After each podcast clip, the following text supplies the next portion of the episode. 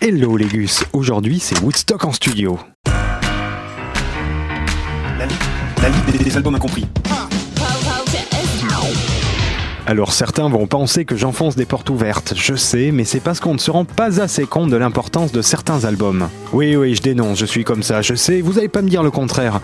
Alors aujourd'hui on parle d'un album bien plus culte qu'il n'y paraît, une célébrité empoussiérée qui est en réalité un mur porteur de la musique. Assez d'effets de manche, c'est au cœur de l'histoire que nous plongeons aujourd'hui en remettant en lumière le dernier album de Simon Garfunkel, sorti en 70, Bridge Over Troubled Water. Et oui, je sais, c'est pourtant du poids lourd, mais si pour vous Simon and Garfunkel, c'est deux hippies avec des guitares, et ne faites pas semblant, je vous vois, reprenons à zéro. Je ne vais pas vous refaire l'histoire de Simon Garfunkel et s'il s'illustre sous l'image d'Épinal des deux Gugus avec leur guitare sur scène, c'est bien plus que de la simple folk. Après s'être illustré comme les références absolues de la folk pop dans les années 60, posons le cadre. Simon Garfunkel est le duo musical à cette époque le plus connu au monde. Oui oui, ils ont la cote des Beatles, sérieux. Ils s'enfermeront pour enregistrer un nouvel album, celui qui nous intéresse aujourd'hui, qui est à lui seul un panoptique de la musique pop. Cet album, c'est un peu l'Himalaya de Simon Garfunkel, et même plus orchestral, technique, folk, rock, il contient tout. Il deviendra même l'album le plus vendu de tous les temps dès cette époque, avant de se faire évidemment détrôner par Michael Jackson quelques années plus tard. J'ai failli en crever. Et savez-vous pourquoi on ne voit pas Simon Garfunkel à Woodstock? S'ils étaient si connus. Eh bien, ils étaient en train d'enregistrer l'album en question et ont refusé l'invitation. Et ouais, bon, on peut dire que c'est un mal pour un bien pour le coup.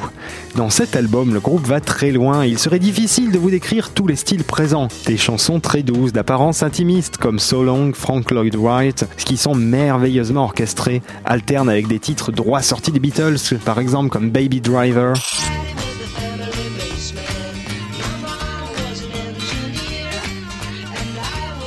Ou des chansons qui annoncent et contiennent toute la pulpe vitale de Bell Sebastian avec 40 ans d'avance comme dans The Only Living Boy in New York. Mais bref, il y aurait trop à dire sur chaque titre, la Ligue devrait réquisitionner l'antenne de Radio Campus Paris autrement, donc on s'arrête, notons quand même le titre éponyme, Bridge Over Troubled Water, tout simplement un des dix plus grands titres de l'histoire, si si repris par un milliard de personnes, même par Elvis, c'est dire, a bénéficié d'un traitement spécial façon Wall of Sound de Phil Spector. Vous savez, une technique 60s dont nous avons déjà parlé. Bon, sinon, allez voir sur Google comme des grands, et ce titre, surtout voix et piano, tout en montée, plein de réverb, prend une ampleur démentielle à écouter en vinyle, à fond, dans le noir, allongé par terre, please, vous m'en direz des nouvelles. Enfin, petite réflexion de Dr Bro, un point qui donne tout le génie visionnaire de ce disque, qui vous calmera peut-être sur les modes des revivals musicaux et par là je cible particulièrement Bowie. Je vous laisse écouter la fin absolument grandiloquente de la chanson titre de Simon and Garfunkel.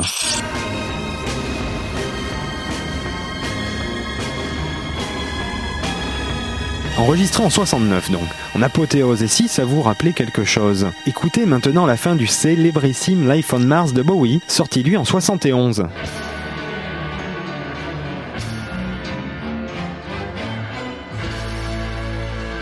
Même réverb, explosion en apothéose, mélodie à la note près. Et oui, il n'y a pas vraiment à discuter après ça. La musique, mais aussi les effets sonores, tout est calqué. Pour info, Bowie s'est dit influencé beaucoup par Dylan à l'époque, mais il a sûrement bien plus été par Simon and Garfunkel. Hein. Et a seulement indiqué que son on Mars était une version moderne de My Way, qu'on lui avait sucré d'ailleurs, mais bon, ça c'est une autre histoire, on en parlera une autre fois. Légus, je compte sur vous, sachez qu'en tendant bien l'oreille sur ce disque, vous n'en ressortirez bientôt plus, je vous laisse explorer cela sans un mot de plus vous perdre dans ce monument abyssal. Rejoignez donc le côté obscur de la Ligue sur Facebook et sur radiocampusparis.org.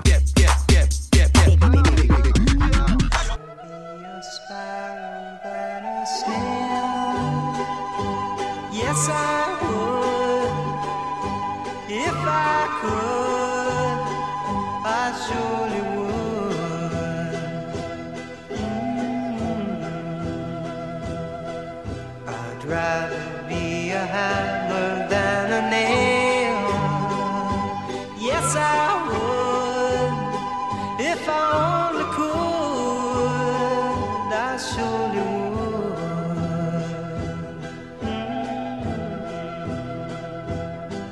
Oh, Away, I'd rather sail away